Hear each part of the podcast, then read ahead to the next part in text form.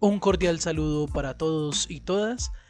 Mi nombre es Andrés Díaz, licenciado en Filosofía e Historia de la Universidad La Gran Colombia.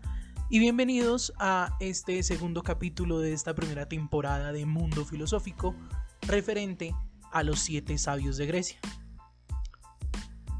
En el capítulo pasado hablábamos sobre el primero de estos siete sabios, llamado Tales de Mileto, que además de ser eh, uno de los siete sabios de Grecia es también el primero de los presocráticos, que fue un tema que también alcanzamos a tocar someramente el capítulo anterior.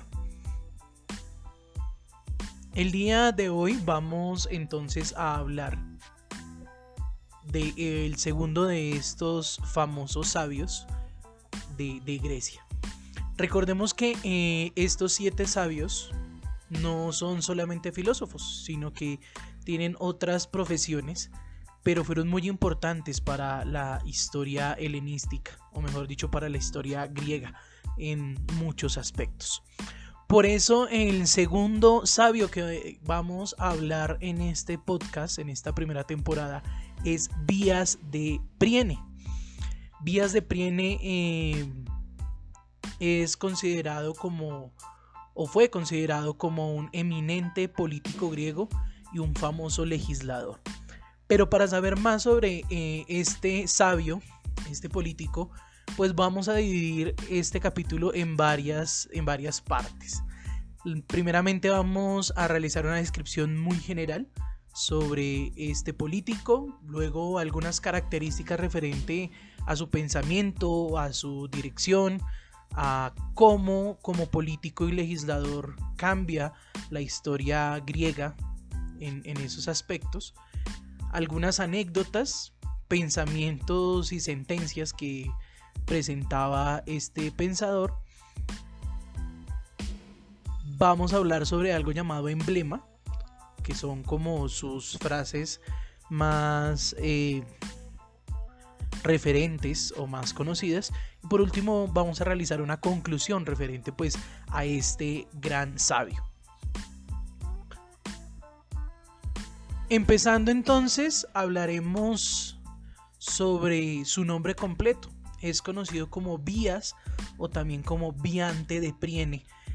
Más o menos data del siglo VI antes de Cristo su ocupación, como ya lo habíamos dicho, fue político, pero también se le puede denominar un filósofo.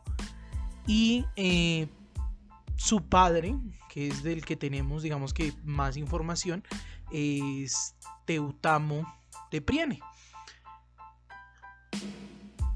Se dice que era un hombre adinerado, que era un hombre elocuente y respetuoso, y que su bondad fue leyenda. Es lo que nos hablan eh, algunos escritos sobre, sobre este, este sabio.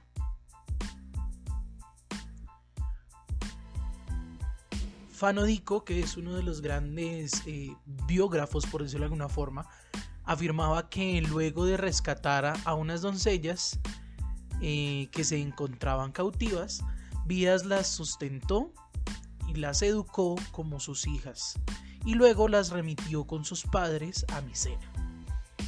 Más tarde, cuando unos pescadores encontraron el trípode de oro con la inscripción, la cual decía para el más sabio, se dice que las mismas doncellas salieron en público para referir lo que Vías había hecho por ellas, proclamándolo el más sabio.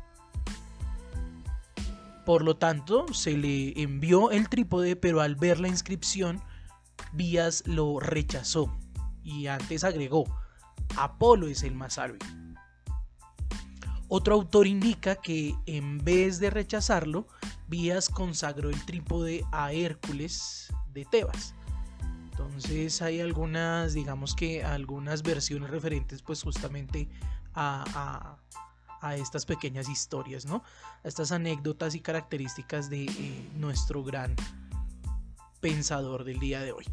Otra característica que se le eh, atribuye a este gran político es que fue el más sabio entre los siete que merecieron este dictado. Nace en Pirene, en Priene, perdón, ciudad de Caria, eh, que es una ciudad cerca a Jonia, o mejor, una ciudad de Jonia, cerca a la costa de Caria, en lo que nosotros llamamos las estribaciones del sureste de las montañas Mícala. Ojalá pudiéramos eh, consultar referente a, estos espacios geográficos. Eh, queda justamente junto a un río llamado Gaezón o Gaesos, dependiendo, digamos, la traducción. Y vivió por los años 608 antes de la era cristiana. Tuvo renombre por su saber, pero también por la gracia y oportunidad de sus contestaciones y ocurrencias. Eh, una anécdota justamente de esta característica tiene que ver con lo siguiente. Imagínense que una vez, eh, estando embarcado, sobrevino una furiosa tormenta.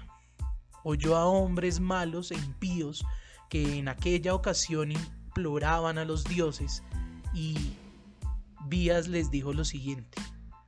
Eh, Callaos, no sea que los dioses se aparecieran acá y supieran que están ustedes en el navío. Cuando la ciudad se fue, pues fue sitiada, eh, todos se apresuraron a salir de ella llevándose lo mejor que tenían. Solo Vías se alejó sin llevar nada. Y cuando le preguntaron la causa, él les contestó, todo lo llevo conmigo, dando a entender con ello que los bienes más preciados para él eran su sabiduría y el tesoro de sus pensamientos.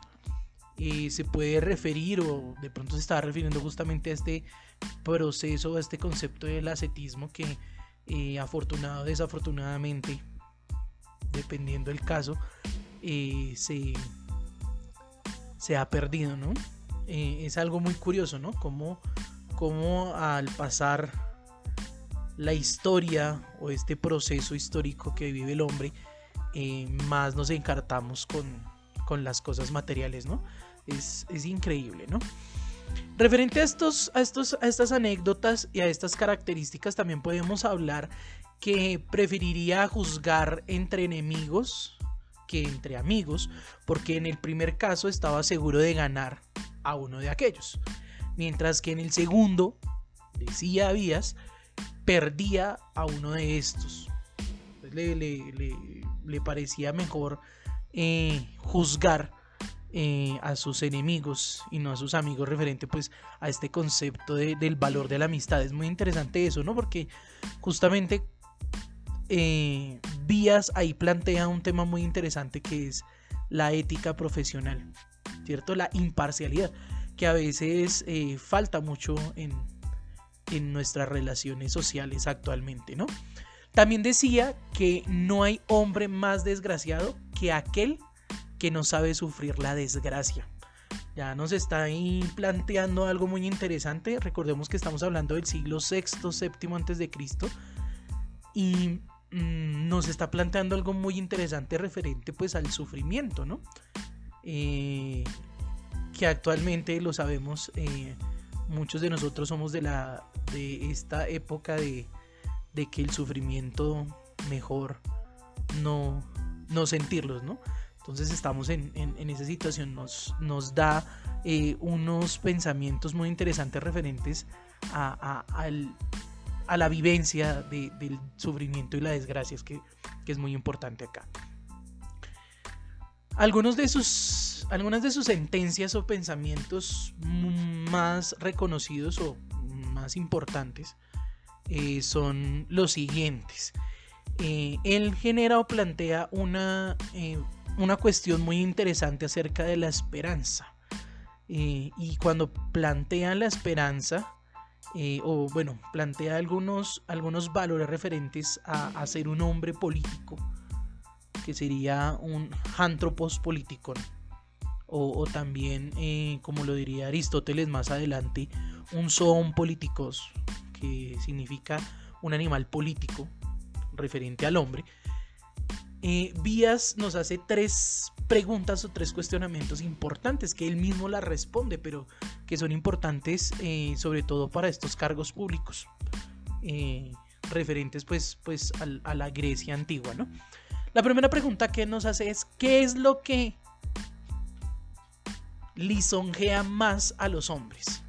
Y es acá donde nosotros podemos preguntarnos, bueno, lisonjear, ¿qué será eso de lisonjear, no? Eh, lisonjear se puede referir a, un halago, ¿cierto? Eh, también a, a, un, a un atributo, a un piropo, también lo podemos hablar en estos momentos, ¿no? Entonces nos pregunta qué es lo que más nos, nos halaga como, como hombres, ¿no? ¿Qué es lo que más nos, nos adula? ¿Qué es lo que nos hace sentir más? ¿Cierto? Y lo que responde Vías es fácil, la esperanza. Van a haber autores que van a ver la esperanza como un aspecto negativo, por ejemplo Nietzsche, pero eso vamos a hablar más adelante en, otra temporada. Pero para él eh, la esperanza es lo que más adula a, los hombres, ¿no? Refiriéndose a los hombres en el aspecto griego como, como la parte más perfecta de la humanidad, ¿no? Eso es algo que podemos hablar más, más adelante, ¿no? La segunda pregunta que él nos genera o nos plantea, o que él planteaba en esa época era, ¿qué es lo que más le gusta al hombre? Y es acá donde se ve ese aspecto político de Vías. Ya deja de ser un poco filósofo y ya plantea cosas netamente políticas y nos va a hablar que la gran respuesta a esa pregunta son las ganancias. ¿Qué gano yo en las relaciones, no? Relaciones sociales, relaciones políticas, económicas, personales y es mirar entonces qué yo gano referente a alguna relación. ¿no? Y por último, la tercera pregunta es, ¿qué es lo que con más dificultad se sobrelleva? ¿Qué es lo más difícil que, que el hombre tiene que sobrellevar en su vida? Y nos responde que es la pérdida de la riqueza. Es difícil ser pobre, y más en una sociedad griega eh, de la época, en donde recordemos que eh, usted es considerado ser humano o un, son políticos o un animal político o a ser parte de la, de la política griega, si usted es hombre mayor de edad, adinerado, es decir, que haga parte de la aristocracia, que eso significa aristocracia, que es el poder de los mejores, por decirlo de alguna forma, ¿no? Eh, de, la, de la alta sociedad, diríamos nosotros aquí en Colombia, entonces, eh, lo más difícil de sobrellevar es perder justamente esa riqueza o esa dignidad de, hombre, eh, que en el aspecto griego, pues es, muy importante, ¿no?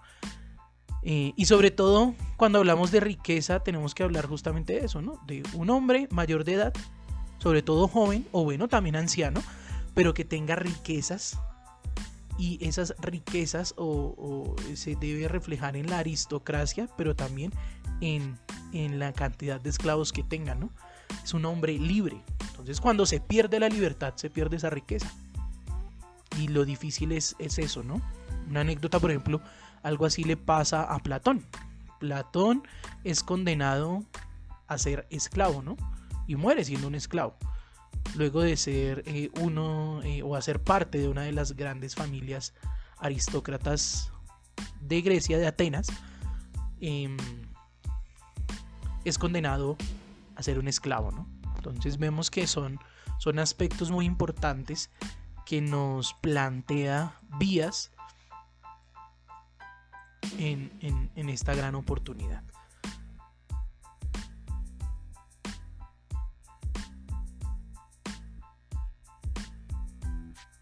Em, ya para casi terminar, digamos que un emblema, un eslogan que podamos eh, referirnos o hacer referencia a, este gran pensador es lo siguiente.